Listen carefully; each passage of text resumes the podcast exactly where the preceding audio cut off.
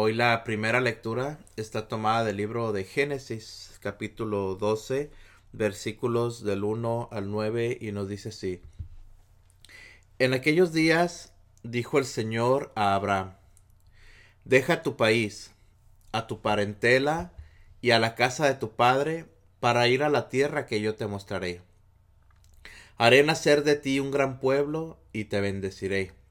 Engrandeceré tu nombre y tú mismo serás una bendición.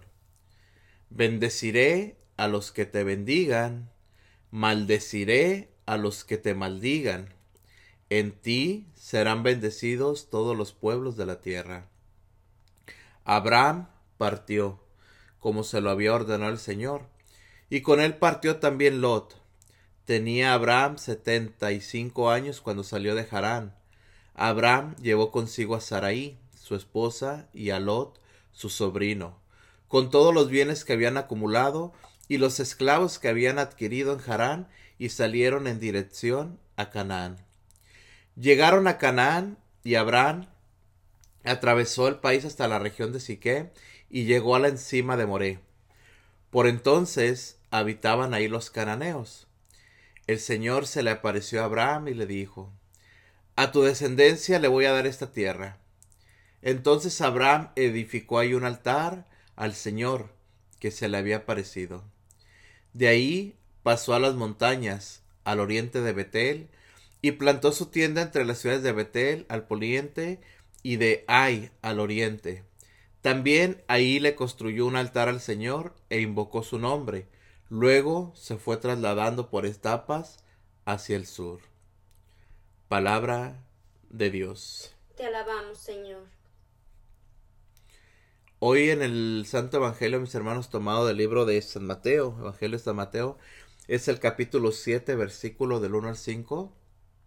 El Señor nos habla así por medio de su palabra en esta mañana. En aquel tiempo Jesús dijo a sus discípulos, No juzguen y no serán juzgados, porque así como juzgan, los juzgarán, y con la medida que midan, los medirán. ¿Por qué miras la paja en el ojo de tu hermano y no te das cuenta de la viga que tienes en el tuyo? ¿Con qué cara le dices a tu hermano, déjame quitarte la paja que llevas en el ojo cuando tú llevas una viga en el tuyo? Hipócrita, sácate primero la viga que tienes en el ojo y luego podrás ver bien para sacarle a tu hermano la paja que lleva en el suyo. Palabra de Dios. Te alabamos, Señor. Hoy la palabra de Dios, mis hermanos, hoy en este, en este lunes, lunes 21 de junio. Ah, recuerda que estamos en el tiempo ordinario, aún hermanos, es tiempo ordinario. Y bueno, la palabra de Dios hoy nos, nos indica, nos habla primeramente de, de ese proceso de, de Abraham, de ese proceso de, de cuando el Señor le pide a Abraham partir hacia una tierra lejana.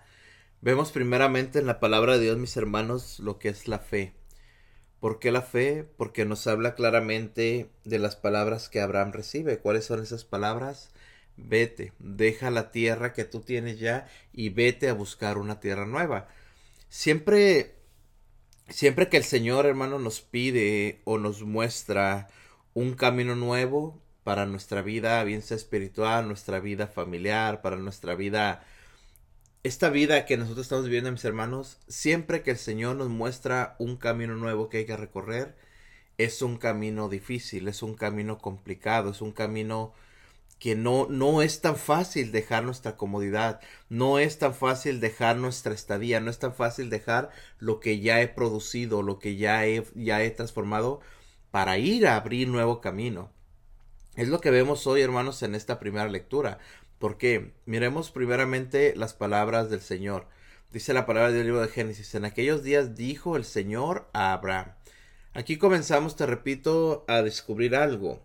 La, la, la comunicación que Abraham tenía con Papá Dios, la comunicación que Dios tenía con el Señor. ¿Por qué? Porque Abraham podía escuchar la voz. ¿Y de qué forma se escucha la voz, mis hermanos, la voz de Dios? Por medio de la oración. Por medio de la oración es como nosotros podemos descubrir lo que Dios quiere de nosotros, lo que Dios busca de nosotros. Entonces, Lo primero que descubrimos en esta lectura es precisamente esto, aquella comunicación que tenía Abraham con el Señor. ¿Y cuál es la, la, la, la señal que le da el Señor? ¿O cuál es la, la palabra, la orden que le da el Señor a Abraham? Primeramente es decirle, deja tu país, deja a tu parentela y deja a la casa de tu padre. Fíjate cómo de aquí partimos, hermanos, para ir descubriendo precisamente lo que el Señor nos habla, lo que el Señor siempre nos, nos, nos muestra por medio de la palabra. ¿Qué es esto? El no estar apegado a lo que no es nuestro. El no estar apegados, primeramente nos habla de tu país, después habla de la parentela y después nos habla incluso de la casa de nuestros padres. ¿Por qué? Porque el Señor, te repito hermano, cuando nosotros nos, nos quedamos o nos centramos o nos sentimos cómodos hablando espiritualmente una comodidad espiritual, nos asentamos en esa comodidad, nos, nos sentamos, por así decirlo, como se dice por ahí, nos echamos en la hamaca. ¿Por qué? Porque estamos cómodos, porque estamos verdaderamente en una comodidad, mis hermanos, y, y cuando nosotros, tú y yo, entramos en una comodidad espiritualmente hablando, ya no podemos avanzar más. La comodidad, en pocas palabras, nos estanca. La comodidad nos duerme, la comodidad nos arrulla, la comodidad nos hace que nos quedemos estancados. Y Dios, hermano, el Señor no quiere que nosotros nos estanquemos. ¿Por qué? Porque siempre cada uno de nosotros, hermanos, estamos llamados precisamente a avanzar. Estamos llamados a dar más. Estamos llamados a no quedarnos siempre en el mismo lugar. Es por eso que siempre, hermano, lo que nosotros hacemos es tener que avanzar. Y el avanzar, el caminar, el descubrir más en el nombre del Señor, siempre va a ser pesado. ¿Pesado en qué sentido? En que para poder yo descubrir precisamente ese, ese más, para poder saber más del Señor, para poder conocer más del Señor, tengo que dejar mi propia comodidad. Es... ¿Qué ejemplo tan grande nos da este Abraham? Porque recordemos que Abraham no era hombre de fe, no creía en Dios, o sea, se creían en muchos dioses, pero cómo nos da el ejemplo de que el, la, de que el Señor está buscando a todos. Seas católico, sea, el Señor está en busca de todos sus hijos. Y, de, y, y, dichoso aquel que puede escucharlo en medio de que no cree, en medio de que, de que está separado tal vez de, del amor de Dios, el Señor lo está buscando, que nos demos cuenta que el Señor está buscando y el Señor quiere bendecirlo, como lo hizo con Abraham, que no creía en Dios recordemos que ahí, ¿te acuerdas que se, se, se adoraban otros dos dioses, creían en otros dioses, pero mira cómo el Señor tan grande y tan, tan amoroso y lleno de misericordia llegó por Abraham. Y Abraham simplemente hizo, ¿qué hizo? En medio de todo ese ruido, en medio de toda esa idolatría que tenían, escuchó la voz de Dios. es que volvemos a lo mismo. Para poder ser un buen servidor de Dios, para poder ser un buen para poder para poder agradar a Dios, hermanos, vuelvo a repetir, tenemos que salir de nuestra comodidad. Y el salir de nuestra comodidad implica precisamente el hacer lo que el mundo no quiere que hagamos. ¿Por qué? Volvemos a repetir. El estar en nuestra casa es comodidad. El estar en nuestro ambiente de comodidad es rico, es, es agradable estar ahí pero siempre Dios nos está llevando a una tierra diferente. Cuando nos habla de una tierra diferente, cuando nos habla la palabra de Dios de que nos va a enviar, nos va a enviar el Señor a hacer algo que nosotros no sabemos. Y eso lo podemos ver cada uno de nosotros en nuestra vida, hermano, en lo que nosotros estamos haciendo. Porque por eso seguido lo, lo, lo comparto y lo hablo en este, en este programa. Los que hoy estamos predicando, jamás en la vida nos imaginamos predicar o jamás nos imaginábamos o, deseábamos, por así decirlo, predicar. ¿Por qué? Porque ni siquiera conocíamos del Señor. ¿Qué hizo el Señor? Sacarnos de nuestra comodidad. Primero nos dejó que lo conociéramos, después nos sacó de nuestra, nuestra comodidad, perdón, y nos puso a hacer algo que no sabíamos hacer, algo que nunca imaginábamos. ¿Por qué? Porque ahí es donde se manifiesta el poder de Dios. Vemos gente, mis hermanos, que, que no, que no, que no podían ni siquiera hablar en público, ni siquiera decir. Y vemos gente que hoy está, por ejemplo, sirviendo en las comunidades, hablando a la gente o predicando a la gente o hablando del Señor. ¿Por qué? Porque ahí fíjate ahí cómo se cumple eso, hermano. El Señor nos lleva a una tierra que no es nuestra, una tierra que no conocemos. Por eso la palabra de Dios nos dice claramente, mis hermanos, deja tu país, deja tu parentela y deja la casa de tu padre. ¿Qué tenemos nosotros, como la palabra de Dios nos muestra en este momento? ¿Qué tenemos nosotros en nuestro país? Seguridad. ¿Por qué? el lugar donde tú vives, vamos a suponer la colonia donde tú vives, la ciudad donde tú vives, hermano. Tú la conoces, la ciudad de orilla a orilla, ¿por qué? Porque llevas tiempo viviendo. Tú sabes dónde está la tienda, supongamos, tú sabes dónde está el hospital, tú sabes dónde está, donde tú compras tus necesidades. Nos habla la palabra de Dios que dejes a tu parentela. ¿Qué hace la parentela? ¿Qué hacen nuestros parientes? Se supone que deben de, de es un círculo que nos hace sentir en seguridad. ¿Por qué? Porque nuestras familias, hermano, para bien o para mal, son familia, ahí están siempre, ¿me explico? Bien sea que incluso a veces tengamos problemas con ellos, tengamos dificultades, son, son familia, no dejan de ser familia, ahí están. Entonces, en cierta forma, nos dan seguridad. Después nos habla la palabra de Dios que, que Dios le pide a, a Abraham apartarse de su padre. ¿Por qué? Volvemos a lo mismo. ¿Qué es lo que hacen nuestros padres, hermanos? Cobijarnos en seguridad.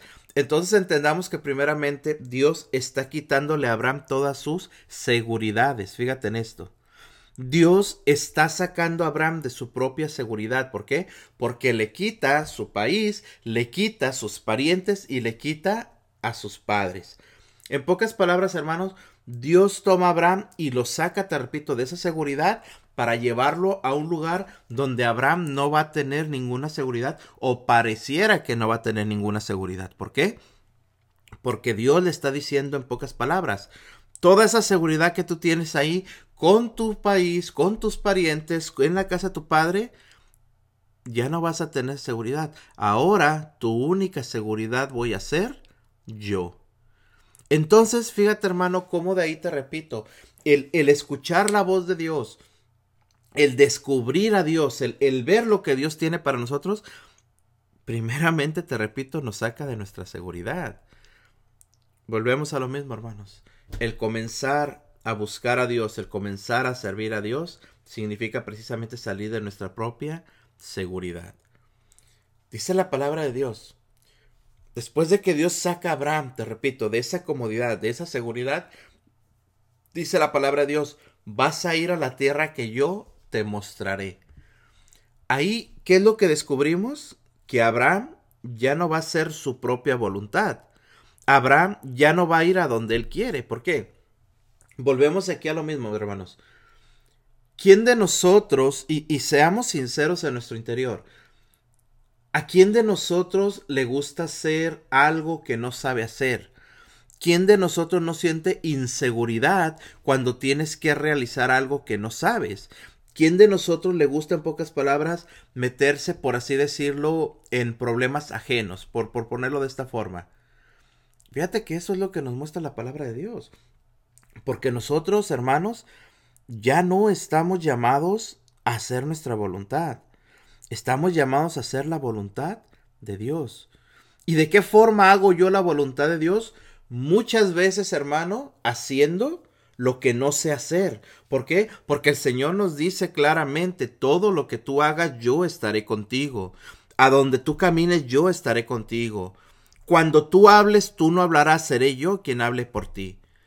Entonces, esto es lo que nos muestra la palabra de Dios. Vuelvo a repetirte, mira, cómo la palabra de Dios en esta mañana, hermano, nos va llevando a descubrir eso. Primeramente, cómo el Señor nos saca de nuestra propia nos saca de nuestra comodidad, nos saca de nuestro, de nuestro círculo de, de seguridad, por así decirlo. De nuestro círculo de apego, ¿no? Porque a veces el, Señor quiere que nosotros seamos libres y que, que tengamos, que poseemos las cosas, pero que no nos apeguemos a ellas porque no es para nosotros.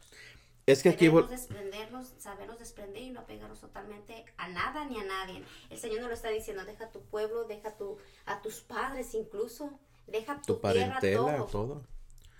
No, ¿qué, quiere decir el Señor? Que seas libre, o sea, que lo tenemos todo, pero no tenemos por qué apegarnos a todo. Es que exacto. aquí nos, aquí nos muestra precisamente la palabra de Dios para lo que sirve, digamos, la familia. Que nos habla la palabra de Dios que la, familia, hermanos, hablo del círculo familiar, hablo de hermanos, hablo de cuñados, hablo de, de todo esto. no son nuestros. ¿En qué sentido? En que están ahí, vuelvo a repetir, para apoyar, pero no son nuestros. Entonces, nosotros no podemos dejar de hacer la voluntad de Dios, por así decirlo, porque yo estoy apegado a mi círculo familiar y no quiero dejarlo. No, si Dios nos está enviando a otro lugar, hay que ir, hermano, hay que salir, hay que avanzar. ¿Por qué? Porque si no, vuelvo a repetirte, nos estancamos espiritualmente. Y una persona que se estanca espiritualmente, mis hermanos, es una persona que se comienza a frustrar. ¿Por qué? Porque ahí ya estás haciendo tu voluntad y estás dejando de hacer la voluntad de Dios. Por eso nos dice claramente la palabra de Dios, hermano. Irás a la tierra que yo te mostraré. Simplemente veamos a dónde, a dónde comienza a, a caminar Abraham, hacia dónde comienza a ir, no sabe. Abraham va a ciegas. Entonces, vuelvo a repetirte, el que nosotros caminemos a ciegas, hermano, es algo muy difícil. El que el Señor nos saque de ese, de ese confort, de ese lugar que conocemos, de ese lugar que nos encanta, de ese círculo familiar, te repito, cómodo, de, de estar todavía aún bajo la sombra de, de, de, mi padre, de mi madre. ¿Por qué? Porque papá y mamá siempre nos van a cuidar, lo sabemos. Pero el salir de ese, de esa, de ese confort, hermanos, es lo difícil. Y sobre todo, ir a un lugar que no conocemos, sino un lugar a donde no sabemos qué es lo que vamos a encontrar.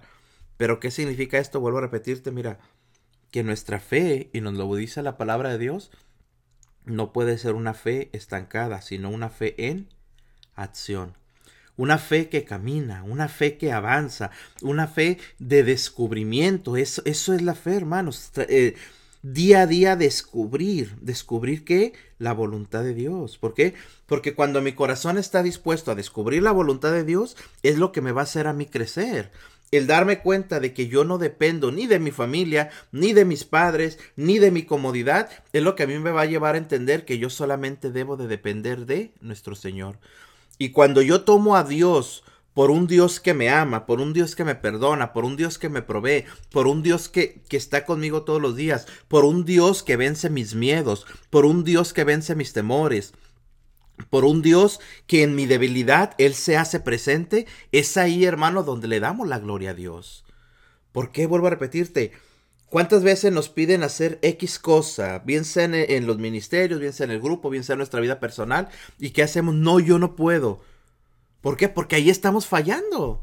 Ahí estamos, hermano mío, dejando que nuestro miedo tome el lugar de Dios. Ahí estamos dejando que, que mi, mi, poca preparación, que mi poca fe, le damos un valor grande. Y al Dios que tenemos, al Dios fuerte, al Dios que nos ha prometido que estará con nosotros todos los días y que no nos dejará solos, a ese Dios que hablará por nosotros, a ese Dios que actuará por nosotros, ¿qué hacemos? Lo escondemos lo apartamos, lo alejamos de nosotros. Por eso la palabra de Dios hoy nos dice claramente, mis hermanos, te repito, cómo, cómo, cómo nos muestra esa palabra de lo que hace de Abraham. Vuelvo a repetirte. El sacarlo de ese confort y mandarlo a hacer algo que no, que no sabe hacia dónde camina Abraham. No sabe, te repito, la tierra que va a encontrar. No sabe si en esa tierra a la que él va a ciegas habrá agua, si habrá donde, donde asentarse, él no sabe en pocas palabras. Eso es lo que es la fe. Caminar a ciegas, pero ojo, a ciegas para el mundo, pero con una visión amplia porque vas movido por el Espíritu Santo, hermano. Entonces, vuelvo a repetirte, muchas veces nosotros nos quedamos, nos centramos, nos, nos apegamos, ponemos nuestros pies bajo la tierra como si fueran cimientos de edificio, hermano. Los sumergimos tanto que nadie nos mueve de ahí. Sumergimos tanto nuestros pies, te repito, que no le damos oportunidad al Señor de que Él trabaje con nosotros. ¿Por qué? Porque, Señor, yo estoy aquí, yo te amo, Señor. Yo, yo te, yo te adoro, Señor. Yo, tú eres todo para mí, pero no me pidas que dé un paso. No me pidas que camine. ¿Por qué? Porque yo estoy en mi zona de confort. Fíjate, hermano, entonces ¿Cómo, cómo de verdad es, es importantísimo que nos demos cuenta nosotros cómo debe de ser nuestra fe? ¿De qué forma debemos avanzar en nuestra fe? ¿De qué forma debemos caminar nosotros en nuestra fe? Y qué mejor ejemplo que con Abraham, como decías tú, un Abraham que, que ni siquiera creía en Dios, que ni siquiera esperaban, que, que tenían su corazón puesto en, en, en, en otros dioses, en otros ídolos. Entonces, ¿por qué Dios toma a Abraham, hermanos? Porque quiere hablarle al pueblo, quiere ver, quiere dejar ver su gloria sobre aquella, aquella comunidad, sobre aquellos pueblos que eran pueblos, hermano mío, politeístas. ¿Por qué? Porque creían en muchos dioses. Es por eso que Dios toma a Abraham, te repito. Y, y, y ¿cuál es la promesa? Mira, Vimos primeramente la forma en que Dios saca a Abraham, ya lo dijimos varias veces, que quita de su comodidad, de sus padres, su parentela, todo esto. Después lo manda a ciegas, repetimos, a ciegas físicamente hablando, a una tierra que no conoce. Pero ahora, cuando Dios nos hace, hermano, cuando Dios nos saca de, de, ese, de ese confort, como hablamos, y nos envía a una tierra que no conocemos, ¿qué sucede? Viene la promesa de Dios. ¿Cuál es la promesa de Dios en esta lectura? Dice el Señor Abraham. Haré nacer de ti un gran pueblo y te bendeciré. Esas palabras, hermano, mira, cuando el Señor dice en esta lectura tan hermosa, dice, haré nacer de ti un gran pueblo y te bendeciré, ¿qué está diciendo? Que lo que tú harás, que a donde el Señor te envía, que a donde el Señor te quiere poner, habrá frutos. ¿Cuáles son esos frutos? Porque dice la palabra de Dios, haré de ti un gran pueblo y te bendeciré. El pueblo o lo que el Señor nos muestra por medio de su palabra cuando dice haré nacer de ti un gran pueblo, te repito, nos está hablando de los frutos. De los frutos a los que tú y yo estamos llamados cuando servimos al Señor. ¿Para qué se desgasta un predicador en predicar la palabra de Dios? Para hacer que los demás se conviertan, para hacer que los demás busquen al Señor. Esos son los frutos. Eso es nuestro servicio. ¿Para qué? Vuelvo a repetirte. ¿Para qué muchas veces nos metemos, por así decirlo, en problemas cuando tenemos un proyecto, cuando hacemos, cuando tenemos un ministerio, cuando estamos haciendo algo en el nombre del Señor, hermano? ¿Para qué lo hacemos? Para que la gente conozca de Dios. Pregúntale tú a un coordinador de un ministerio de oración si es fácil coordinar un ministerio. No es fácil, hermano. ¿Por qué? Porque se mete uno, te repito, en problemas. Tienes que dar tu tiempo, tienes que salir de tu comodidad, tienes que estar al pendiente tú de la gente, tienes que estar al pendiente de, de todo lo que tenga que suceder. Entonces fíjate cómo ahí se cumple el círculo este que estamos hablando. ¿Por qué? Porque sales de tu comodidad. Pero vuelvo a repetirte, si dice la palabra de Dios que nos dará un gran pueblo y nos bendecirá, ¿qué significa? Que ese llamado que yo tengo, ese, ese servicio que yo le estoy dando al Señor, bien sea un servicio pequeño o bien sea un ministerio grandísimo que el Señor ha permitido, la gloria para Dios es la misma, hermano. ¿Por qué? Porque si Dios te llama a hacer cosas pequeñas, tú estarás glorificando al Señor en lo pequeño. Si el Señor te llama a hacer cosas grandes, estarás glorificando al Señor en lo grande. Pero ¿cuál es el punto en esto? Que nosotros debemos de tener fe y saber hacer la voluntad de Dios. Fíjate cómo la palabra de Dios nos muestra, hermano, te repito. Haré nacer de ti un gran pueblo y te bendeciré. Engrandeceré tu nombre y tú mismo serás una bendición, dice la palabra de Dios. ¿Qué significa esto? ¿Qué significa que tú seas una bendición? La promesa que Dios le dio, ¿no? Que Él siempre va a ser bendición para las naciones, para los hijos que Él pudiese tener, para todo aquel que, que que a través de Abraham hable, les hable de Dios y crean va a ser bendición para ellos, para todos los suyos. Así como el Señor bendijo a Abraham ¿no? con prosperidad, bendición y descendencia. El Señor no lo dejó, el Señor siempre le dijo, va, después yo voy delante de ti, ve, Abraham creyó, siguió con fe, el Señor lo bendijo y fue bendición para todas las naciones. Y de ahí que somos todos nosotros. Exacto. Y, y, esto, y esta, estas palabras, engrandeceré tu nombre, fíjate lo que dice la palabra de Dios, engrandeceré tu nombre y tú mismo serás una bendición. Esto lo acabas tú de explicar lo que, lo que sucedió con Abraham, cómo Abraham fue de bendición para el pueblo, cómo Abraham fue de bendición, ¿por qué? Porque funda, ¿no? Abre, abre camino para las nuevas generaciones, ¿por qué? Porque era la promesa de Dios. Pero esto, esto traigámoslo a nuestro tiempo, traigámoslo a nuestro día, traigámoslo a lo que hacemos tú y yo que estás escuchando hoy en este día, hermano, lo que nosotros hacemos para el Señor. ¿De qué forma, primeramente, las palabras de Dios que dice, engrandeceré tu nombre? ¿De qué forma el Señor engrandece nuestro nombre? Ojo con esto. ¿De qué forma el Señor engrandece mi nombre? Pregúntatelo tú, hermano. ¿De qué forma el Señor engrandece mi nombre? Cuando yo verdaderamente le doy la gloria al Señor. Cuando yo apago lo mío para que el Señor sea engrandecido. ¿Por qué? Porque en ese momento, hermano, la gloria, lo que yo realizo, lo que yo hago, va directamente a darle gloria al Señor. Pero si lo que yo estoy haciendo, lo que yo realizo, lo uso, lo utilizo para mí mismo, ahí ya no le estoy dando la gloria al Señor. Ahí estoy enalteciendo mi nombre yo mismo. Fíjate con esto, hermano. Si yo uso el ministerio, si yo uso lo que estoy yo realizando, sea lo que sea, para, para darme gloria a mí mismo, yo estoy obteniendo mi paga. ¿Me explico? Yo estoy recibiendo reconocimiento, yo estoy recibiendo aplauso, yo estoy recibiendo todo lo que se recibe cuando, cuando hacemos un buen trabajo para nosotros mismos. Pero aquí la palabra de Dios nos dice, engrandeceré tu nombre. ¿Qué significa esto? Te repito, cuando yo hago todo para darle la gloria al Señor. ¿Por qué? Porque yo le estoy dando la gloria al Señor y mi servicio está siendo de bendición para los hermanos. Por eso dice la palabra de Dios, engrandeceré tu nombre y tú mismo serás una bendición. ¿Por qué? Lo podemos ver, ¿no? Como le dices, engrandeceré tu nombre, que desde el Antiguo Testamento hasta el Nuevo Testamento se anuncia a Abraham, el padre de la padre fe. de la fe, exacto. Y Jesús, descendiente de Abraham. Y, y vemos, vemos Y aquí, el nombre engrandecido de Abraham. vemos aquí, ¿cómo es tú? Abraham, el padre de la fe. Pero Abraham, ¿qué es lo que hizo desde el momento en que escucha Abraham a Dios? las palabras que le dice, deja tu tierra, deja tus parientes, deja tu, a, tu país, déjalo todo todo. y vete a la ciudad que yo te mostraré. Desde ese momento Abraham aceptó la voz de Dios, aceptó el mandato de Dios. Entonces, ¿qué es lo que hace Abraham, hermanos? No hace su voluntad. Te repito, Abraham comienza a caminar, comienza a ir a lo desconocido. Desde ahí Abraham le está dando la gloria al Señor. Y ahí, como te digo, aquí, es donde a mí me sorprende menos. ¿Por qué? Porque Abraham, te digo, no creía en Dios, ¿verdad? Y cómo escuchó la voz de Dios. Y nosotros que queremos y estamos en el, en el proceso de estar caminando con Dios, a veces no lo podemos ni escuchar. O sea, qué gran ejemplo nos da el Señor eh, de que si estás dispuesto a escuchar y hacer lo que Dios te, te mande, vas a ser bendecido, pero ¿cómo vas a saber escuchar su voz y hacer su voluntad, esa voluntad que nos hace vivir plenamente felices y dignos de hijos de Dios? Sí. Encontrando la voluntad de Dios Y, y es que a ese es, través de la boca de Dios.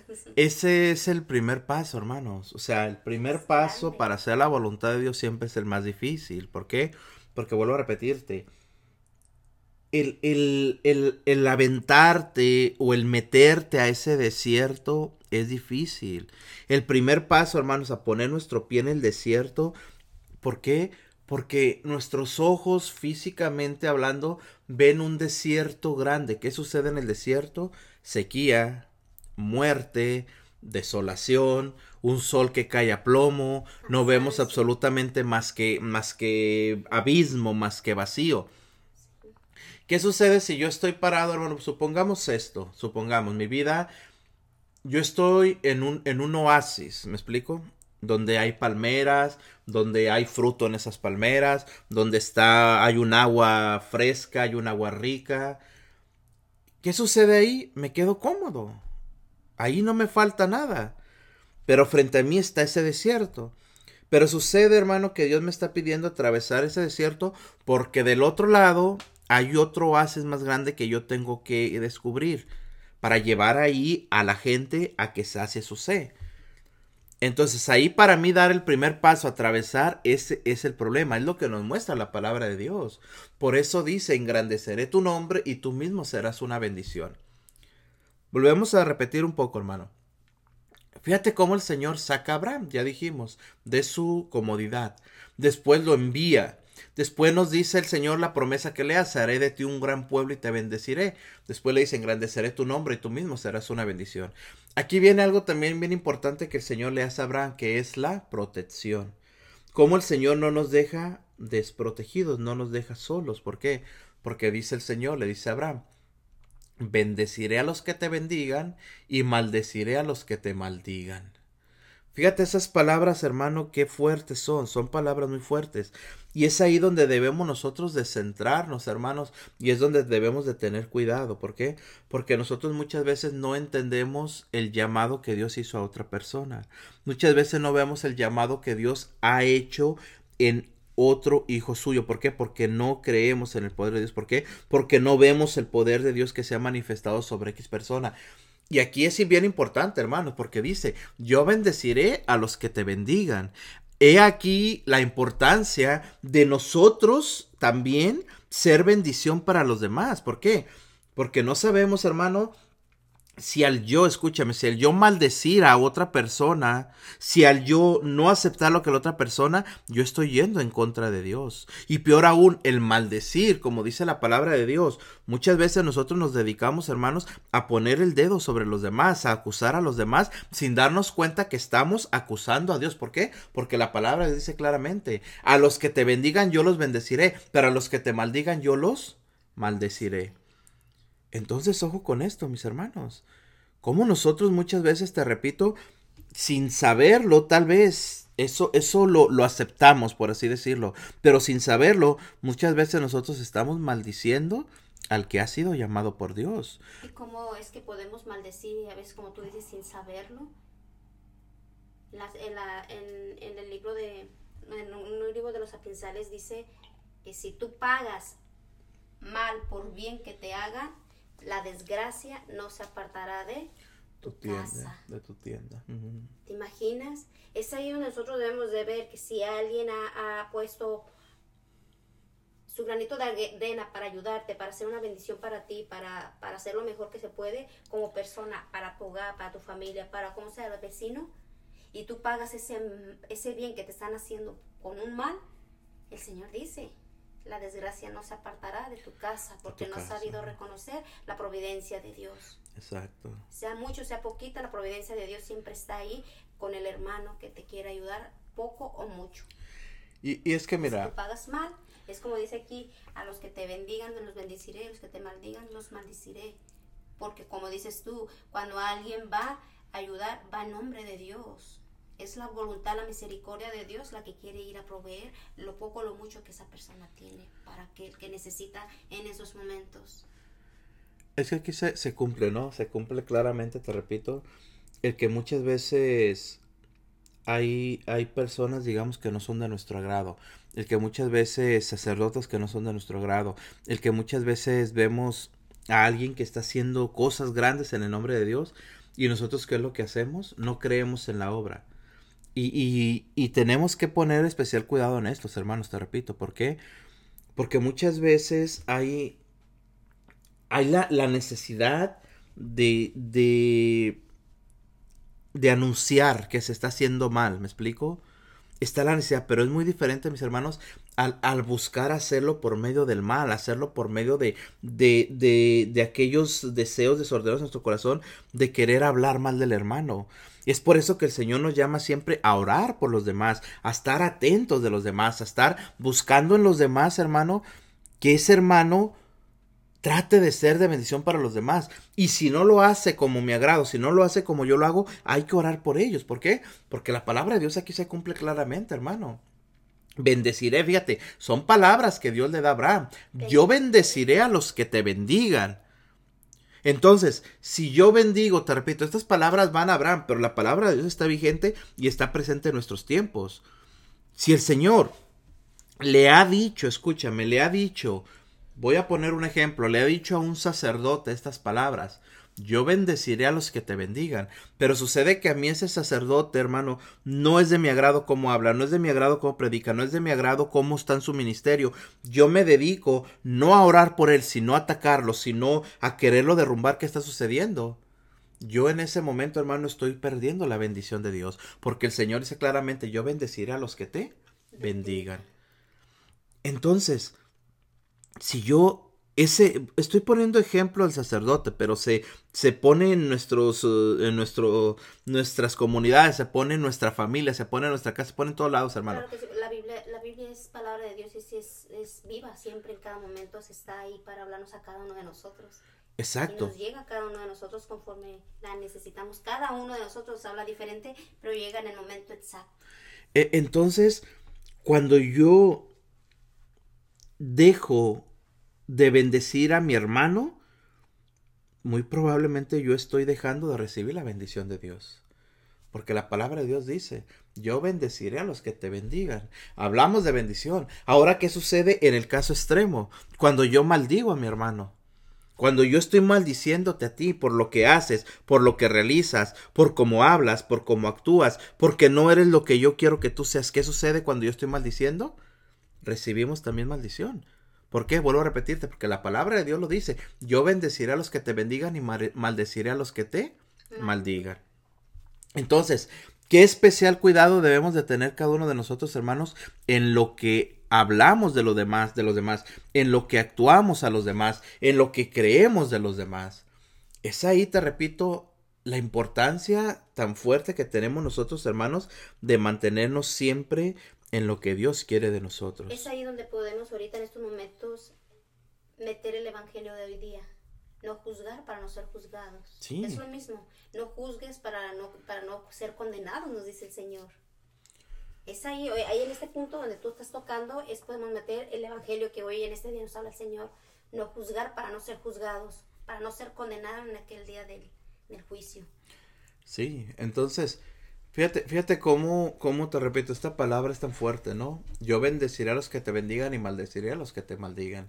Después sigue la, palabra de Dios hoy en, el libro de Génesis, hermanos, que es la primera lectura, nos sigue mostrando lo que, lo que hace Abraham. Después de recibir esa promesa, después de recibir el envío, después de recibir todo lo que Abraham recibe, dice la palabra de Dios, Abraham partió como se lo había ordenado el Señor, y con él partió también Lot. Después nos habla de la edad, Abraham tenía Abraham setenta y, 75 años cuando salió de Harán, Abraham llevó consigo a Sarai, su esposa, y a Lot, su sobrino. Con todos los bienes que habían acumulado y los esclavos que habían adquirido en Harán, y salieron en dirección a Canaán. Después dice la palabra de Dios, todo lo que, lo que Abraham comienza a atravesar. Es ahí donde le dice el Señor nuevamente. El Señor se le apareció a Abraham y le dijo, a tu, a tu descendencia le voy a dar esta tierra. Ahí Abraham, ¿qué hace? Levanta un altar. Después de ahí nos sigue hablando la palabra de Dios. Pasó a las montañas al oriente de Betel y plantó su tienda en las ciudades de Betel, al poniente y de ahí al oriente. También ahí le construyó un altar al Señor e invocó su nombre. Luego se fue trasladando por etapas hacia el sur. Fíjate, volvemos a lo mismo. Entendamos, hermano, que Abraham, ¿cómo, cómo termina esta lectura? dice la palabra de Dios, luego se fue trasladando por etapas hacia el sur. Fíjate que Abraham en ningún momento se detuvo, si podemos entender esto. No nos habla la palabra de Dios que al primer lugar donde llegó Abraham, ahí se instaló, sino que siguió abriendo camino. Siguió caminando, siguió yendo, siguió avanzando. ¿Por qué? Porque vuelvo a repetirte, hermanos, es lo que nos pide el Señor, no detenernos, no detener nuestro camino, sino que debemos de seguir siempre avanzando. ¿Por qué? Porque volvemos a lo mismo. Entre más avanzo yo en la vida espiritual, más voy a ir aprendiendo, más voy a ir descubriendo. La palabra de Dios nos habla, hermanos, y nos enseña cómo nosotros debemos de subir aquella montaña. ¿Por qué? Porque el subir a la montaña significa precisamente el ir descubriendo. Fíjate, hermano, el subir una montaña, como nos muestra la palabra de Dios, por ejemplo, en el libro del Éxodo, cuando, cuando Moisés tiene que subir a la montaña a hablar con Dios, ¿qué sucede ahí? Que Abraham eh, perdón, Moisés tiene que subir y el subir a una montaña también, hermano, nos implica cansancio, nos implica sacrificio, nos implica el tener que dejar nuestra comunidad. ¿Para qué? Para subir esa montaña. Pero al final de cuentas, hermano, el subir esa montaña es donde vamos a tener el encuentro con el Señor. Entonces, nuestra vida espiritual nos habla, vuelvo a repetirte, de no detenernos, de no quedarnos cómodos. La vida espiritual, hermano, lleva o nos pide sacrificio nos pide el que nos sacrifiquemos, nos pide que tenemos que salir de la comodidad. ¿Para qué? Para encontrarnos con el Señor. Porque el Señor, hermano, yo te lo repito, te lo he predicado varias veces. Al Señor no le gusta, hermano, los caminos fáciles. El Señor siempre nos va a enviar por el camino más difícil. ¿Por qué? Porque ese camino, hermano, difícil que tenemos nosotros que atravesar es el camino más seguro. Por eso Dios no nos pone el camino fácil en nuestra vida espiritual. Es por eso que nuestra vida espiritual está llena de, subidas y de bajadas. Está llena de, de caídas, pero también de levantarnos. está llena muchas veces de desánimos, pero también donde el Señor nos dice, ánimo, yo estoy contigo.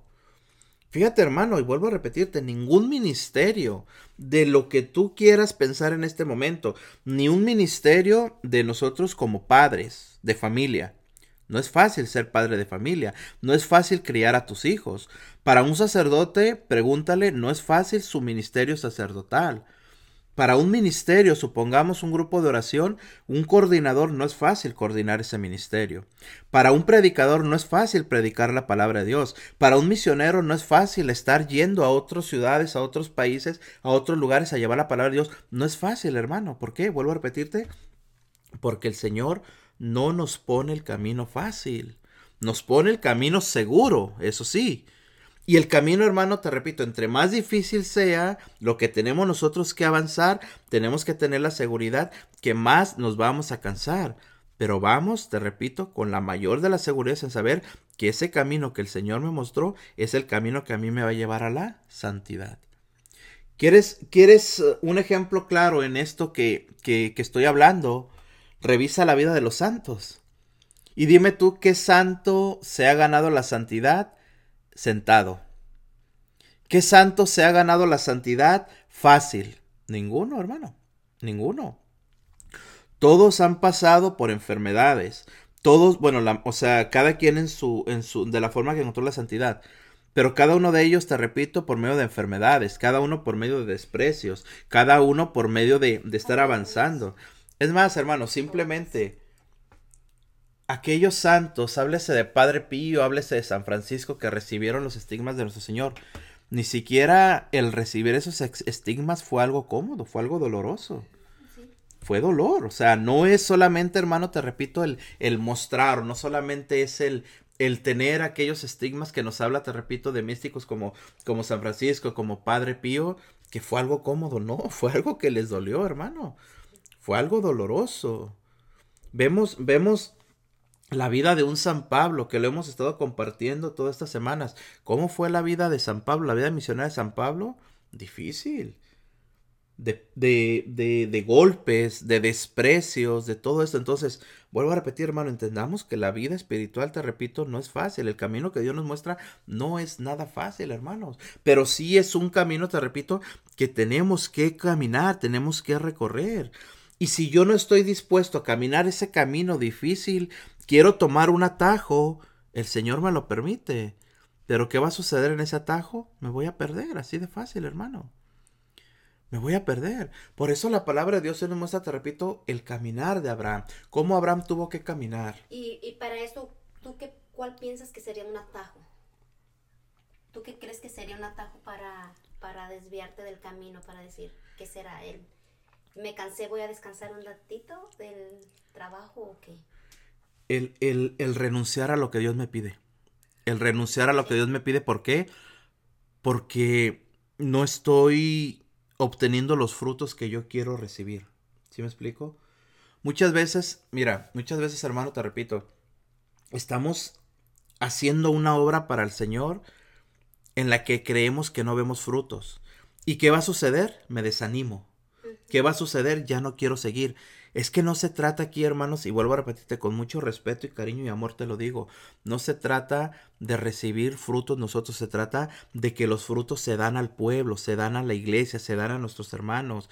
Todo lo que hacemos nosotros en el nombre del Señor, por eso la palabra de Dios nos dice claramente, engrandeceré tu nombre y tú mismo serás una bendición. Habíamos hablado de esto. El que Dios, escucha hermano, el que Dios engrandezca mi nombre, no debe de ser un signo de que yo sea reconocido, debe de ser un signo de que mi nombre para Dios es agradable. Eso es cuando el Señor dice engrandeceré tu nombre. ¿Por qué? Porque lo que yo estoy dando, yo no recibo aplauso. Lo que yo estoy dando, mi servicio, yo no recibo reconocimiento. Lo que yo estoy dando, no, no recibe los reflectores que, que yo desearía. ¿Me explico? Pero al final de cuentas lo que yo estoy haciendo a los ojos de Dios es agradable. Y de esa forma el Señor está engrandeciendo mi nombre. ¿Por qué? Porque yo estoy siendo bendición para los demás. Entonces, cuando yo dejo de hacer el servicio que yo estoy haciendo para el Señor, por cualquier cosa, hermano, por lo que tú quieras, yo estoy fallando. ¿no? Para los matrimonios, para los padres, para todos. Para todos, para todos. De que aunque recibamos esos azotes o recibamos lo que recibamos en nuestros hogares como padres, como hijos, como, como persona, este, se, tenemos que seguir dando el bien, ¿verdad? Haciendo el bien para que el nombre de nosotros sea reconocido por el Señor. Es que mira, vamos a ponernos un poquito en los, en los pies de Abraham. Hagamos esto. La lectura que estamos leyendo ahora, hermanos, es, la, lectura, perdón, del libro de Génesis, capítulo 12, versículo del 1 al 9. Es la lectura que nos muestra la liturgia de la iglesia en este día. Estamos hablando de Abraham. Entonces, cuando Dios le pide a Abraham irse lejos de su casa, sabemos que Abraham tiene que entrar en el desierto. ¿Qué sucede con Abraham, hermanos? Te repito, pongámonos un poquito en los pies de Abraham. ¿Qué sucede cuando Abraham va caminando en el desierto? ¿Qué es lo que ve Abraham a su alrededor? Arena, soledad desánimo. Tenlo por seguro que aunque Abraham es el padre de la fe, yo te lo aseguro que sintió desánimo en algún momento. Porque de tenerlo todo asegurado, de tenerlo todo en la comodidad, se va a ir. Exacto. A peregrinar simplemente por Entonces, la promesa de Dios, sin saber a dónde va a ir, ni con quién vaya a ir y quién lo va a ayudar. Abraham en aquel desierto, al sentirse solo, tal vez, al sentirse desanimado, yo te lo aseguro, hermano, Abraham tal vez ha de haber dicho, ¿sabes qué? Pues mejor me regreso a donde estaba. Me regreso. ¿Dónde están mis papás en este momento? Porque dice la palabra de Dios que tenía que dejar a su parentela. ¿En dónde están mis, mis familiares? ¿En dónde está mi país? Mira dónde vengo, nos desanimamos. ¿Por qué? Porque no vemos los frutos al momento, ¿cierto? Porque no vemos la luz, como se dice. Ese es el camino difícil que tomó Abraham. ¿Por qué? Porque Dios se lo puso. Ahora, otro ejemplo claro recordemos el pueblo, hermanos, cuando el pueblo, cuando Moisés saca aquel pueblo de Egipto de la esclavitud, cuando van en el desierto, también qué sucede con el pueblo? Comienza a renegar. Comienzan a desear, ¿no? ¿Para qué nos sacaste del desierto? Allá en la esclavitud estábamos cómodos, teníamos ajos y cebollas, dice la palabra de Dios. Allá éramos esclavos, pero lo teníamos seguros. Ahora vamos a la libertad, pero nos sentimos inseguros. Estamos en medio del desierto. No tenemos agua, no tenemos nada. ¿Qué sucede? Que Dios les envía agua, que Dios les envía comida, que Dios provee. Fíjate, hermano, esto es lo que la palabra de Dios nos muestra hoy que cuando el Señor, te repito, nos envía a caminar, nos saca de nuestra comodidad, nos envía a una ciudad que no conocemos, tenemos que tener la seguridad que el Señor va con nosotros. Tenemos que tener la seguridad que no nos va a faltar absolutamente nada. Eso es caminar en fe, hermano. El ir a un lugar que no conocemos, pero estar seguros de que el Señor va conmigo. De que el Señor me ha enviado, ¿verdad? De que el Señor me ha enviado. Por eso te repito, o sea... Haber emprendido ese camino de amor y de fidelidad y de fe. De fe, sobre todo. sobre todo es la fe cuando tú caminas, y como dicen, no, a ciegas, pero sabes que el que te va guiando es el Señor. Pero te repito, para poder dar ese primer paso es lo que nos cuesta muchísimo trabajo. El poder poner mi pie en el desierto, hermano. El poder escuchar la voz de Dios, el poder hacer la voluntad de Dios. Es por eso, te repito, que nosotros hermanos tenemos que, que, tener una fe en acción, como nos muestra hoy la palabra de Dios. Tener una fe en la que yo salgo a caminar, tener una fe en la que yo salgo a actuar, tener una fe en la que no me voy a desanimar porque no veo los frutos que yo quiero ver. Porque yo te repito, todos queremos, hermano, que lo que yo hago sea reconocido. Es, es nuestra humanidad, hermanos. Es nuestro deseo muy, muy profundo, si tú lo quieres, aunque queramos apegarnos a Dios y queramos agradar a Dios, muy en lo más profundo de nuestro corazón, todos queremos ser reconocidos, todos queremos ser aplaudidos. Pero ¿qué es lo que pasa desde ahí? Tenemos que comenzar a vencernos. ¿Por qué? Porque si yo no me venzo, hermano mío, en darme cuenta que lo que yo hago, el, el trabajo que yo hago, el ministerio que yo realizo, lo que yo hago debe de ser para darle gloria al Señor, no para gloria mía. Entonces desde ahí comenzamos, hermano, a darnos cuenta de lo que estamos haciendo. Recordemos, hermano, que la palabra de Dios hoy nos dice claramente, bendeciré a los que te bendigan y maldeciré a los que te maldigan. Es por eso que el Evangelio de este día, hermanos, que es el Evangelio de San Mateo capítulo 7, versículos del 1 al 5, nos habla también con palabras muy fuertes. ¿Cuáles son esas palabras? Jesús comienza a decir a sus discípulos, no juzguen y no serán juzgados. No juzguen y no serán juzgados. Porque así como juzguen, los juzgarán. Y con la, que, la medida que midan, se les medirá. Fíjate, mi hermano. La palabra de Dios hoy, por medio de este Evangelio, nos, nos advierte, nos pone claramente para que nosotros entendamos lo delicado que es el pasar nuestra vida juzgando. ¿De qué forma yo juzgo? ¿De qué forma yo me convierto en juez cuando quiero hacer o que se haga mi voluntad? Cuando quiero que se realice o que los demás hagan lo que yo creo, lo que yo pienso, lo que las cosas como yo las miro que los demás hagan los demás. ¿Por qué? Porque si tú no hablas, vuelvo a repetir, si tú no hablas como yo quiero que hables, si tú no vistes como yo quiero que vistas, si tú no actúas como yo quiero que, que actúes, ¿qué va a suceder con eso? Yo ya estoy Juzgando. juzgando. Y volvemos a lo mismo, hermano. Mira qué delicado es, te repito. ¿Por qué? Porque Jesús toma tiempo para dar esta enseñanza a los discípulos. No juzguen y no serán juzgados. Porque así como los juzgarán, dice la palabra, así como juzguen, los juzgarán, y con la medida que midan los, medirán.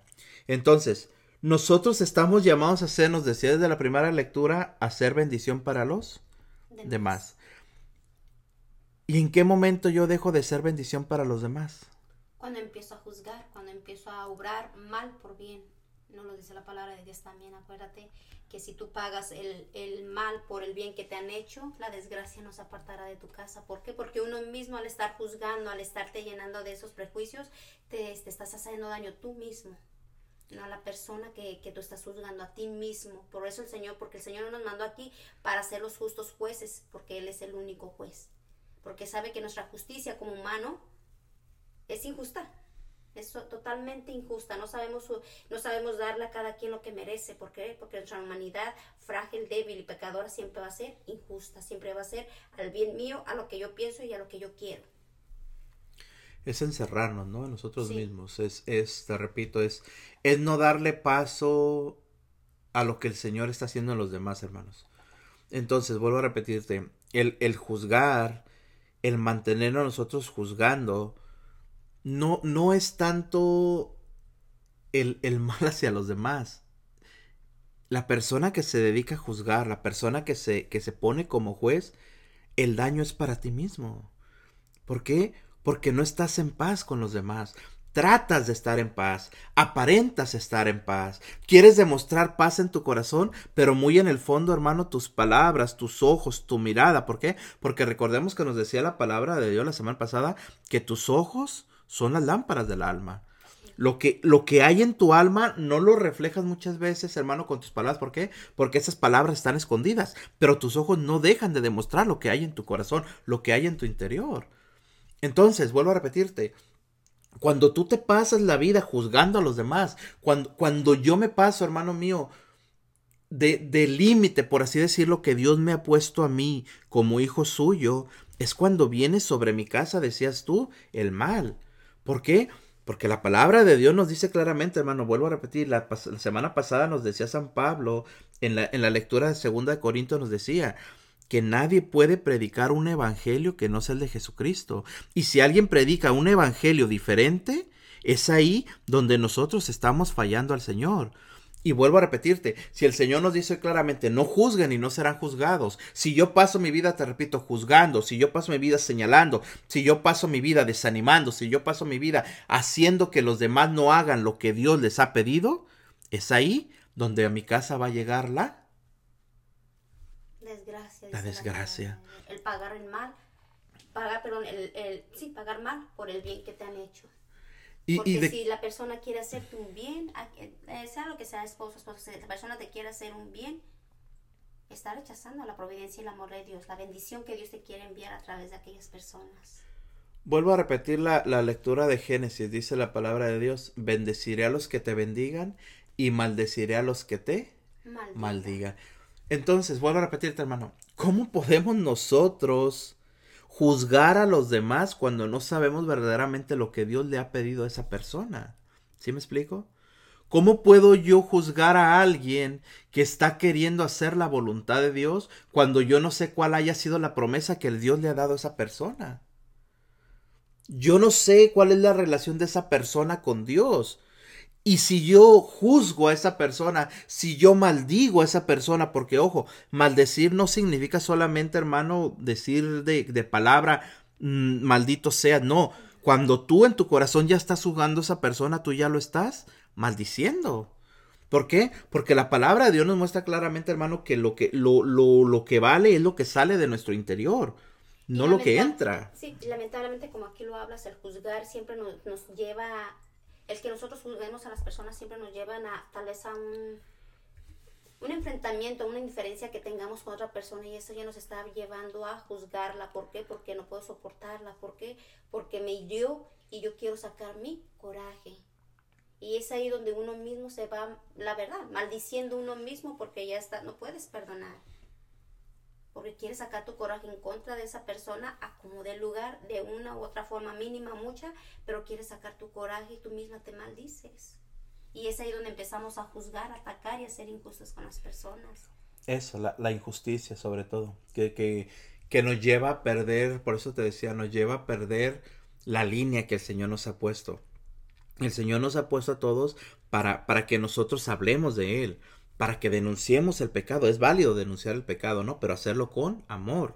Pedir Más- por aquellos que te persiguen, dice el Señor Sí, la claro. pasada, ¿no? Pedir Ujú. por aquellos que te persiguen, por te- pero que no seas tú el juez, que no seas Exacto. el justo Es que, juez. es que ahí está la línea, ¿no? La línea bien delgadita, hermanos, que la, la cual esa línea nosotros no debemos de brincarla, no debemos de cruzarla. porque Te repito, a cada uno de nosotros nos debe de doler la actitud de nuestros hermanos. Los pecados de nuestros hermanos, hablo de hermanos espirituales, debe de dolernos la, la vida que está llevando el otro hermano. ¿Sí me explico? Bien sea si está en pecado, bien sea si no está cercado al Señor, lo que sea, nos debe de doler. Pero hasta ahí, ese dolernos, ese ver la situación, nos debe de llevar nosotros precisamente a orar, no a juzgar, no a decirte estás haciéndolo mal, hazlo como yo quiero, hazlo como yo hago, hazlo como esto, hermano. Cada uno de nosotros, te repito, tiene diferentes tipos de espiritualidades, ¿me explico? ¿Y qué sentido? Que el Señor es tan hermoso, hermanos, que nos permite buscarlo de la forma que nuestro corazón desea. ¿En qué sentido? En que el Señor muchas veces pone en nosotros, hermano, una, una espiritualidad, por ejemplo, contemplativa. Pone en nosotros una espiritualidad de acción. Pone en nosotros una espiritualidad de oración. Pero todo eso significa que podemos nosotros llegar al Señor. ¿Por qué? Porque son también los carismas que el Señor nos ha dado a nosotros. Pero si yo te repito, yo quiero que mi hermano llegue a Dios como yo quiero que llegue. Si yo quiero que mi hermano llegue a Dios como yo quiero que él llegue, como yo le hablo, como yo lo indico, ahí estamos fallando. ¿Por qué? Porque ya desde ese momento estamos juzgando, hermano. Por eso te repito, esta palabra, hermano, este evangelio de este día es un evangelio muy fuerte, es un evangelio donde tenemos nosotros que buscar, descubrir, te repito, a la luz del Señor, lo que el Señor nos está pidiendo. ¿Por qué vuelvo a repetirte? El juzgar, simplemente, hermano, en nuestro interior ya estamos juzgando a los demás. Ya estamos señalando a los demás. ¿Y qué? ¿Cuál es lo, lo, lo complicado de esta palabra? ¿Cuál es la, la señal tan fuerte que nos dice el Señor? No juzgues y no serás juzgado. Porque así como juzgue, los juzgarán.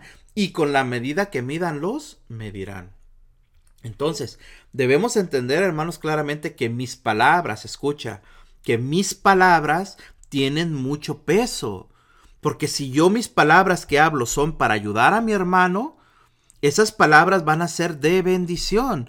Pero si yo uso mis palabras para desanimar a mi hermano, si yo uso esas palabras para retirar a mi hermano del Señor, ¿qué cuenta vamos a darle al Señor, hermano? ¿Qué cuenta le voy a dar yo al Señor? ¿Por qué? Porque el Señor nos está diciendo, con la medida que midas, se les medirán. Sí, porque recordemos que con este ejemplo tan grande que nos da nuestro Señor hoy en este día es que viene siendo la corrección fraterna de saber que nosotros estamos aún más llenos también de defectos, tal vez que, que el, el, hermano que estamos juzgando. Que debemos de reconocer que también, por eso el Señor nos lo dice escrito. ¿Cómo puedes mirar la viga en tu hermano cuando tú, la paja cuando tienes una viga?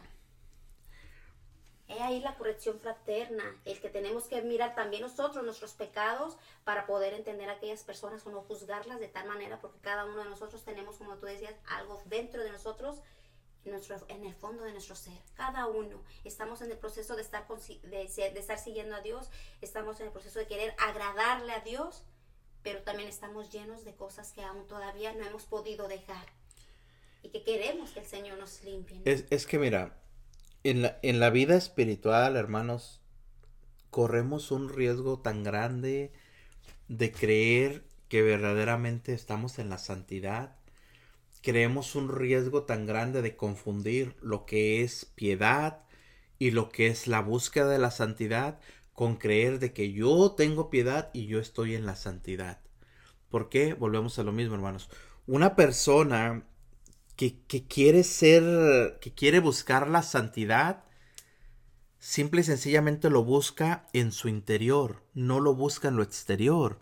¿Por qué? Volvemos a lo mismo la palabra de Dios, hermano, la semana pasada y nos estaba hablando mucho Jesús de cómo reprendía al fariseo, de cómo Jesús reprendía a aquellos fariseos. ¿Por qué? Porque el fariseo, te repito, hermano, es solo exterior, solamente apariencia, solamente quería lucir bien, solamente quería llamar la atención. Entonces, vuelvo a repetirte, si nos dedicamos a lo exterior y no vemos en lo interior, es ahí donde ya estamos juzgando. Volvemos a lo mismo. Cuando yo juzgo a mi hermano, cuando yo señalo a mi hermano, ¿por qué? porque mi hermano no va a misa, porque mi hermano no, no, no comulga, porque mi hermano hace las cosas de esta forma, porque mi hermano no hace bien esto. Yo estoy viendo solamente su apariencia. No sé lo que tiene en su corazón ese hermano. Por eso te ponía, hermano, la, la vez pasada te ponía el ejemplo de que muchas veces nosotros tenemos incluso la desvergüenza, hermanos, de, de estar nosotros juzgando ¿por qué esa persona va a comulgar? ¿Sí me explico? Porque muchas veces conocemos, hermanos, que esa persona está pasando por momentos difíciles, lo que tú quieras, pero nosotros nos atrevemos incluso a juzgar a X persona porque está comulgando. Hermano, ¿quiénes somos nosotros para juzgar? ¿Quiénes somos nosotros para señalar? Tú no sabes, te repito, si esa persona, aunque nosotros creemos que esa persona no está en la gracia del Señor, supongamos, no sabemos verdaderamente cómo está el corazón de esa persona en el momento en que va a comulgar, ¿me explico? Es por eso, te repito, hermano, que aquí la palabra de Dios nos dice claramente, ¿por qué miras la paja en el ojo de tu hermano y no te das cuenta de la viga que tienes en el tuyo? ¿Por qué? Porque vuelvo a repetirte, hermano, aquí es donde entra el tipo de espiritualidad que nosotros tenemos, el tipo de, ese deseo de buscar al Señor. Muchas veces nos quedamos, hermano, te repito, en, en creernos que estamos nosotros en santidad. Y tenemos, hermano, una santidad equivocada. Vivimos creyendo, hermano, que, que, que, debemos nosotros de ser ejemplo para los demás. Que debemos de ser nosotros una, una forma que los demás sigan mis palabras, sigan mi camino, sigan lo que yo hago. Para seguir solamente debemos de seguir a Jesucristo, mi hermano. Y si tú crees que con tu forma de, de, hablar, si tú crees que con tu forma de ir de a misa, si tú crees que porque dices que rezas el rosario, si tú crees que, que porque dices, hermano mío, que tienes piedad a los demás, estás atrayendo gente a ti, estás equivocado. Vuelvo a repetirte, el único y final, hermano mío, deseo, anhelo que debe de tener uno de, hablar de Dios es que la gente vaya a Dios, no que vaya a ti. Es por eso, hermano, te repito, que el Señor nos, nos, nos habla y con palabras fuertes hoy al decirnos, ¿por qué miras la paja en el ojo de tu hermano y no te das cuenta de la viga que tienes en el tuyo? ¿Por qué? Porque el que juzga cree que está en lo correcto, ¿cierto o no? Quien se dedica a estar juzgando es una persona que cree que a ella no se le puede juzgar. Si tú te dedicas a ver en los demás los defectos, si tú te dedicas a ver los problemas en los demás, si tú te dedicas a ver cómo viste el otro, cómo habla el otro, cómo actúa el otro, qué está haciendo el otro, estamos tan centrados en, los demás que te estás olvidando de ti mismo. Es ahí cuando se pierde uno, ¿verdad? Y podemos entender lo que nos, nos condenamos, dice la palabra de Dios, nos condenamos nosotros mismos por estar juzgando.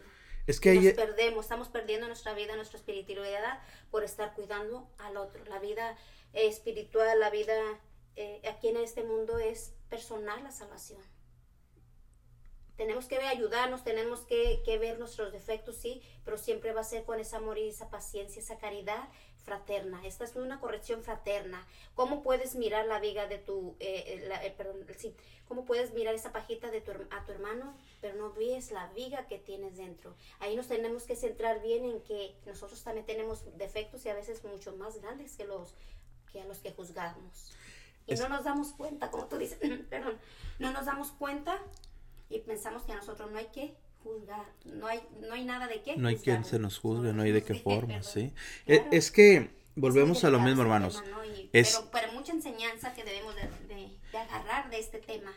Es que entramos, entramos en la falsa piedad, ¿no? O sea, la falsa piedad, ¿cuál es, hermano? Te repito, el querer que se haga mi voluntad y no el querer que mi hermano reconozca su error, ¿sí me explico? Por eso te repito, o sea, debemos de hablar, claro que debemos de hablar, debemos de exponer el pecado, claro que se debe de hacer, pero entendamos algo, hermano, nosotros no somos jueces, como nos dice hoy la palabra de Dios, ni tampoco somos nosotros los que convertimos. No somos nosotros los que cambiamos a la persona. La persona va a cambiar por medio de la palabra que tú des, pero si tu palabra viene de ti, esa palabra va a herir. Esa palabra va a dañar, esa palabra va a ofender. Pero si la palabra que tú des viene del Señor, esa palabra va a cambiar. ¿Me explico? Es ahí cuando se pueden dar los ejemplos, ¿no? En los matrimonios son los hijos, que los papás que, o la mamá, que usualmente es la que se acerca más a la iglesia más pronto, y que llega al hogar y, y, quiere hablarles con ese amor, los hijos van a, y el esposo van a entender y van a querer eso que ella está obteniendo en la iglesia. Pero si llega regañando, llega gritando, ellos no se van a querer acercar. Como dices tú, el peso de las palabras es mucho. Es que mira, la forma en que se diga, porque volvemos, volvemos a lo mismo, o sea, podemos creer y podemos darle a los demás a creer que yo tengo una espiritualidad muy grande, ¿por qué? Porque voy todos los días a misa, porque rezo el rosario todos los días, porque porque vivo diciéndole a los demás que soy una persona piadosa. Pero al final de cuentas nuestro corazón se descubre. ¿En qué forma? En la forma en que hablamos, en la forma en que vemos, en la forma en que queremos muchas veces atacar a los demás o en la forma en que cuando a nosotros se nos hiere, la forma en que reaccionamos. Es ahí donde se muestra nuestra verdadera espiritualidad, hermano. Por eso el Señor, te repito, nos, nos decía en la palabra de Dios la semana pasada, nos decía, tus ojos son la lámpara del alma. ¿Por qué? Porque ahí se muestra, hermano mío, y ojo con esto es algo que nosotros no sabemos ni siquiera identificar. ¿Por qué? Porque cuando vivimos de apariencia, queremos demostrar, ya dijimos todo, queremos demostrar una espiritualidad grande, queremos hablar de que vamos a misa, queremos hablar que el rosario, pero en el momento preciso, hermano, no lo demostramos. Y eso, te repito, es algo que no lo sabemos identificar. ¿Por qué? Porque vivo tan centrado en el otro, vivo cuidando al otro, vivo apegado a lo que hace el otro, vivo apegado a lo que habla el otro, que me olvido de mí mismo. Y como decías tú, la salvación es algo personal, hermano. Es algo en lo que debemos de trabajar nosotros mismos, cada uno de nosotros. Por eso te repito, hermano, muchas veces nosotros juzgamos al hermano y no sabemos si ese hermano es lo que el Señor le está pidiendo o cómo el Señor está trabajando en ese hermano. Por eso nos dice claramente, ¿cómo te atreves tú a mirar la paja en el ojo de tu hermano y no te das cuenta de la viga que tienes en el tuyo? Nuestro corazón está tan centrado en los demás que no podemos ver lo nuestro. Pero eso sí, fíjate, la palabra de Dios dice, ¿con qué cara le dices a tu hermano? Déjame quitarte la paja que llevas en el ojo cuando tú llevas una viga en el tuyo. Hipócrita, dice la palabra de Dios. Sácate primero la viga que tienes en el ojo y luego podrás ver bien para sacarle a tu hermano la paja que lleva en el suyo. Palabras duras, ¿no? Claro. Palabras muy fuertes. Entonces, fíjate, hermano, esta lectura que estamos compartiendo hoy en este día, que es el Santo Evangelio, el Evangelio de San Mateo capítulo 7, versículo del 1 al 5, como dices tú, es un, es un evangelio, es una lectura fuerte, ¿no? Es una lectura que debe de tocar lo más profundo de nuestro ser. Y hablo de tocar, hermano, para ti que nos haces el favor de escuchar y para nosotros que estamos hablando. ¿Por qué? Porque esto debe de alertarnos, hermanos. Esto debe de ponernos en alerta, debe de ponernos a meditar un poco, de, de, de, de descubrir, hermano, qué o de qué forma estamos fallando cada uno de nosotros. Porque si al estar compartiendo esta palabra, hermano, tenemos en nuestra mente a cierta persona, o al estar escuchando estas palabras, ay, ahí te hablan, ahí ya estamos fallando. Ahí ya estamos señalando. ¿Por qué? Porque no estoy dejando que esta palabra de Dios entre en mi corazón. Yo la estoy rechazando, enviándosela al que está a mi lado. Entonces desde ahí ya estamos juzgando, hermano. La palabra de Dios en todo momento, decías tú, nos habla a nosotros. ¿Por qué? Porque está presente, está vigente. Entonces esta palabra de Dios hoy en este día, hermano, va o está dirigida para mi persona para mi espiritualidad, para mi corazón. Por eso la palabra de Dios nos dice claramente, hermano. ¿Con qué cara le dices a tu hermano, déjame quitarte la paja que llevas en el ojo cuando tú llevas una viga en el tuyo? En pocas palabras, ¿de qué forma pretendo yo ayudar a los demás cuando mi corazón está más dañado que al que quiero ayudar? ¿Cómo puedo yo demostrar espiritualidad a mi hermano cuando mi espiritualidad es superficial? ¿Cómo puedo yo reprender a mi hermano cuando en mi interior está peor mi corazón, hermano? Por eso te repito, es tan importante, hermanos, que nos demos a la tarea de analizarnos nosotros mismos, de ponernos nosotros mismos en el camino hacia el Señor. Y ojo con esto, hermano, también no nos habla la palabra de Dios ni nos enseña ni nos dice la palabra de Dios que no debemos de hablar, que no debemos de señalar, que no debemos de buscar, no, debemos de señalar, te repito, el pecado, debemos de buscar la conversión del pecador, debemos de buscar la sanación de nuestros hermanos, pero vuelvo a repetirte, sembrando, no juzgando. Fíjate la diferencia, hermano, tan grande aquí el sembrar. ¿Qué siembro yo en mi hermano? El deseo de conversión.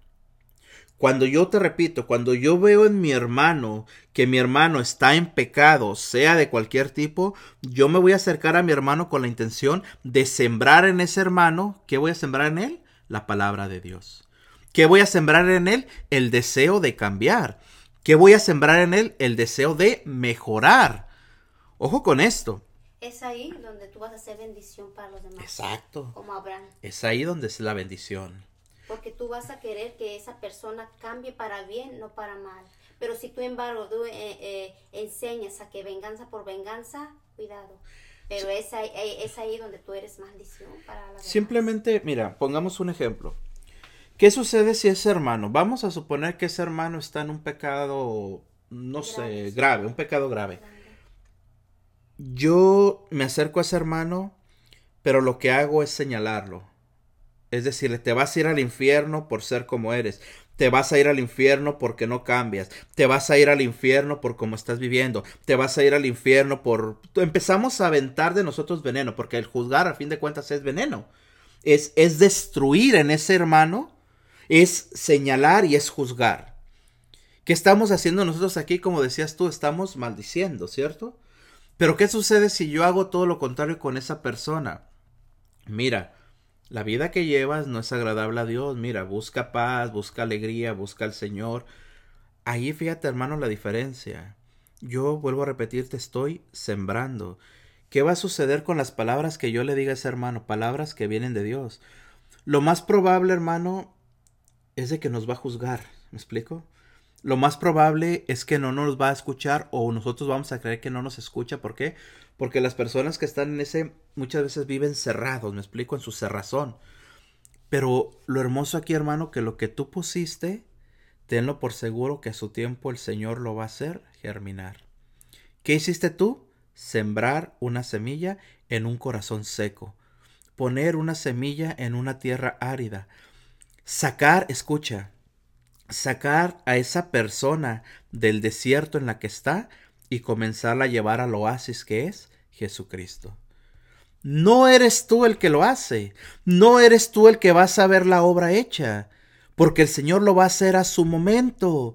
Pero si yo te repito, hermano, a esa persona a fuerzas la tomo y a fuerzas la quiero traer a Jesucristo y eres un pecador y eres esto y eres lo otro, ¿qué estoy haciendo? Aventándolo más al pecado Así de fácil, hermano. Es por eso que la palabra de Dios hoy nos muestra y nos dice claramente, ¿con qué cara le dices tú a tu hermano, déjame quitarte la paja que llevas en el ojo cuando tú llevas una viga en el tuyo? Si fuera, hermano, si, si tuviéramos un tabulador, si tuviéramos una, una gráfica, por así decirlo, donde el Señor nos dijera, quién puede servir, quién puede predicar, quién puede hablar, quién puede asistir a misa. ¿En qué lugar estaríamos de esa, de esa, de esa, de esa gráfica, hermana, supongamos? O sea, lo que te quiero decir, verdaderamente alguno de nosotros tuviera, aunque sea la oportunidad de hablar de Dios? Yo creo que nadie, ¿no? No, pues el Señor nos conoce y conoce nuestro interior. ¿Quién, quién, Creo que no. quién, quién pudiera, hermano, mencionar la palabra de Dios? Nadie. Si Dios pensara como nosotros pensamos y tuviera la justicia que nosotros creemos tenerla, ya no estaríamos en el mundo. Ya no existiera el mundo, hermano. No. Ya no existiera el mundo. Es ahí, pero te repito, hermano, es ahí donde entendamos que Dios nos sigue dando oportunidades a cada momento de salir del pecado. En pocas palabras, hermano, qué fácil es juzgarnos. Qué fácil es señalarnos. Qué fácil es rechazar a las personas que no piensan como yo pienso. Qué fácil es rechazar a las personas que no visten como yo visto, que no actúan como yo actúo, que no buscan a Dios como yo lo busco, que no viven la espiritualidad que yo vivo. Qué fácil es juzgar, hermano. Pero vuelvo a repetirte, tú no sabes lo que el corazón de esa persona está buscando. Tú no sabes lo que el corazón de esa persona está ansiando.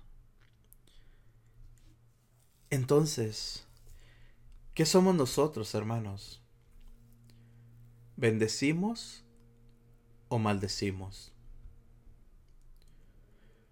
¿Por nosotros se bendicen los pueblos o los apartamos de Dios?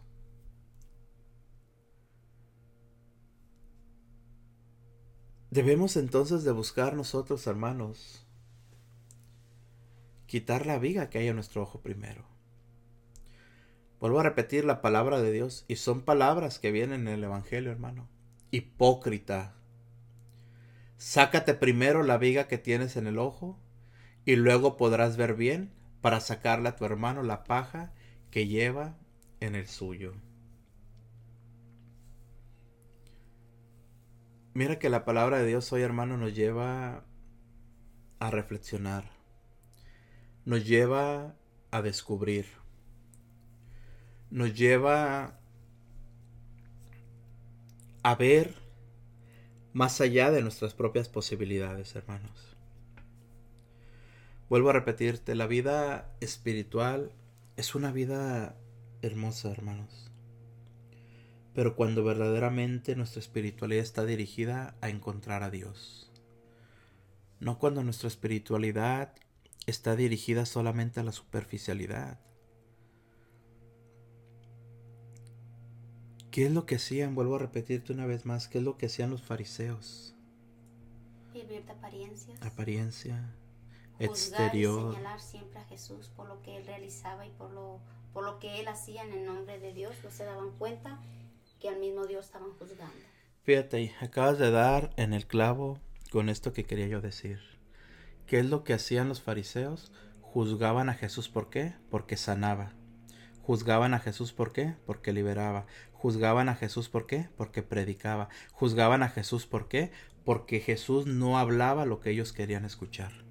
Porque Jesús no predicaba lo que ellos querían que se predicara. Porque Jesús iba en contra de lo que ellos pensaban. ¿Por qué? Porque Jesús predicaba la verdad.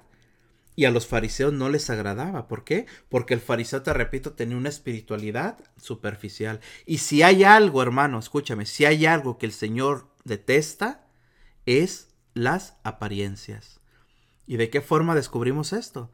Veámoslo aquí mismo en el Evangelio de San Mateo, cuando el Señor les dice a los fariseos sepulcros blanqueados. Por fuera parecen hermosos, pero por dentro ¿cómo están? Llenos de podredumbre. Llenos de podredumbre. En cierta forma yo creo que todos somos fariseos, hermanos. ¿Me explico? Sí. Todos. Tenemos algo de Todos. todos tenemos, hermano mío, algo de fariseo, un poco o un mucho, pero todos tenemos el fariseísmo en nuestro corazón tristemente.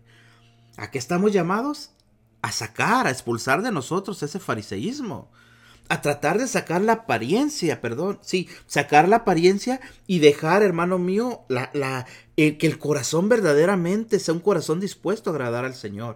Es por eso que te repito, hermano, ¿cuántas veces nos dedicamos nosotros a juzgar el trabajo de los demás, a juzgar lo que los demás hacen, a juzgar a nuestros sacerdotes, a juzgar a nuestra iglesia, a juzgar al Papa, hermano, de cómo lo traen por todos lados?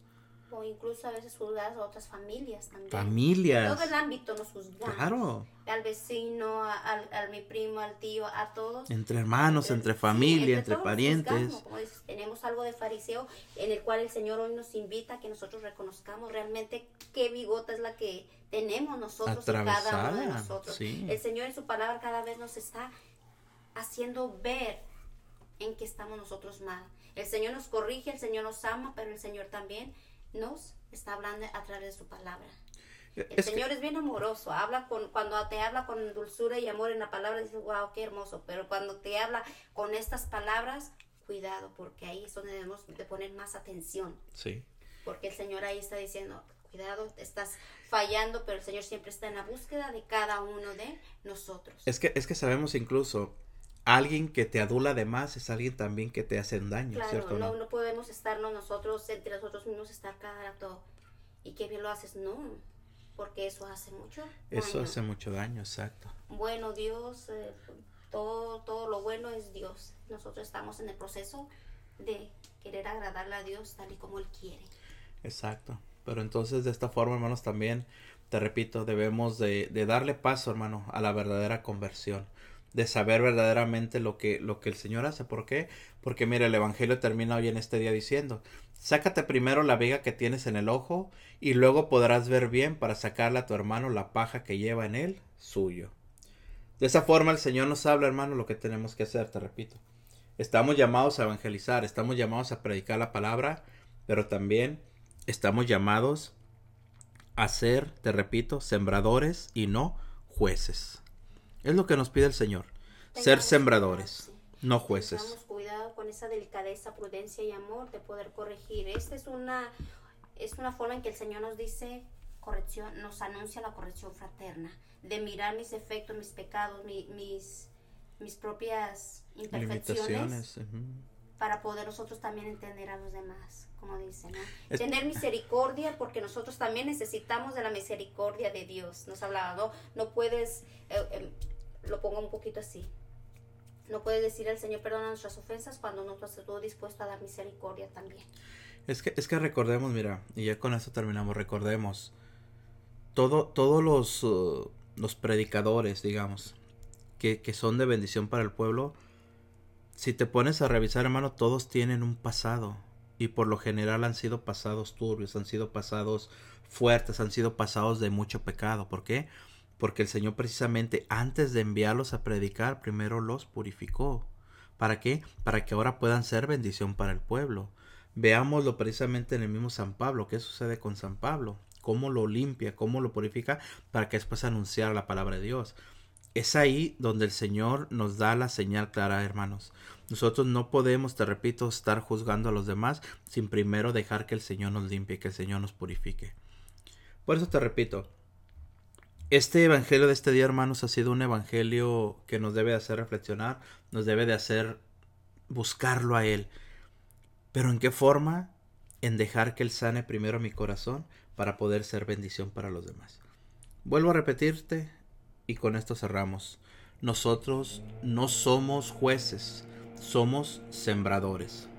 Entonces el que siembra es el que pone la semilla en los demás y es Dios el que la hace germinar. Así que, pues, con esto sellamos en esta mañana, mis hermanos, esta meditación, disponiendo nuestro corazón en nombre del Padre, del Hijo, Espíritu Santo. Amén.